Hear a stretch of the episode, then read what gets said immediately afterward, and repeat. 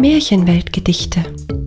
Der Podcast mit Märchen aus aller Welt, neu gedichtet und erzählt von Nancy Mertins.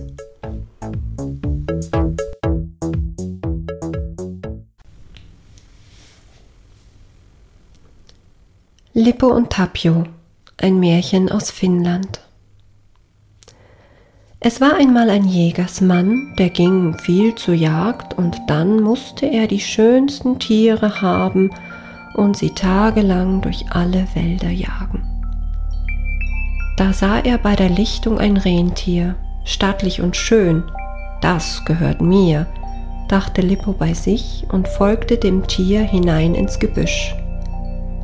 Den ganzen Tag jagte er das Tier durch den Wald, da stand plötzlich Tapio vor ihm in göttlicher Gestalt. Wer wagt es, meinen stärksten Hengst zu jagen? Das bin wohl ich. Ich wollte ihn haben. Ich verfolge ihn schon den ganzen Tag, doch vergeblich, ich hab versagt. Da sprach Tapio, heute Nacht kannst du bei mir bleiben und uns mit Geschichten die Zeit vertreiben. Am nächsten Tag wollte Lippo heim. Er verabschiedete sich, allein er konnte seine Schneeschuhe nicht finden. Tapio ließ sie nachts verschwinden. Es half also nichts, Lippo musste bleiben, für Tapio arbeiten und ihm die Zeit vertreiben. Drei Jahre blieb er so bei ihm, doch nach Hause zog es ihn. Nach all den Jahren lass mich doch gehen. Weder du noch deine Tiere werden mich je wiedersehen.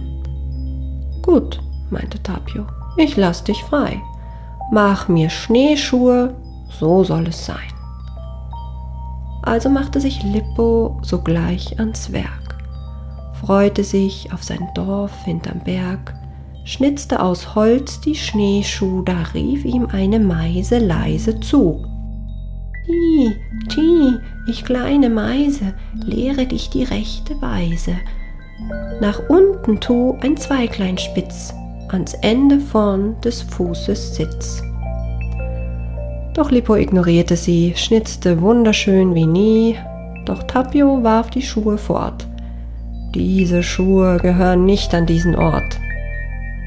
Also begann Lippo wieder, setzte sich zum Schnitzen nieder, baute sie in seiner Weise, doch wieder rief ihm zu die Meise. Ti, ti, ich kleine Meise, lehre dich die rechte Weise, nach unten tu ein Zweiglein spitz, ans Ende vorn des Fußes sitz. Und wieder sagte Lippo, nein, Hör zu, Meise, lass das sein. Ich baue diese Schuh, flieg fort und lass mich in Ruhe.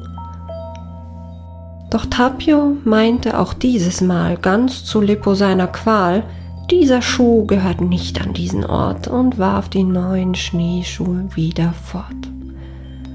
Also setzte sich, man glaubt es kaum, Lippo ein drittes Mal unter einen Baum, schnitzte leise vor sich hin und die Meise sprach zu ihm, Die, Ti, ich kleine Meise, lehre dich die rechte Weise.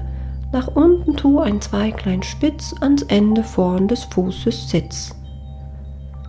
Schon gut, schon gut, ich mach es ja. Ich glaube, was du sagst, ist wahr. Sieh her, ich mach's genauso, wie du willst. Und hoffe, du bist jetzt still. Dieses Mal war Tapio zufrieden mit den neuen Schneeschuhen, die vor ihm liegen und endlich lässt er Lippo ziehen und lässt ihn heim in Frieden.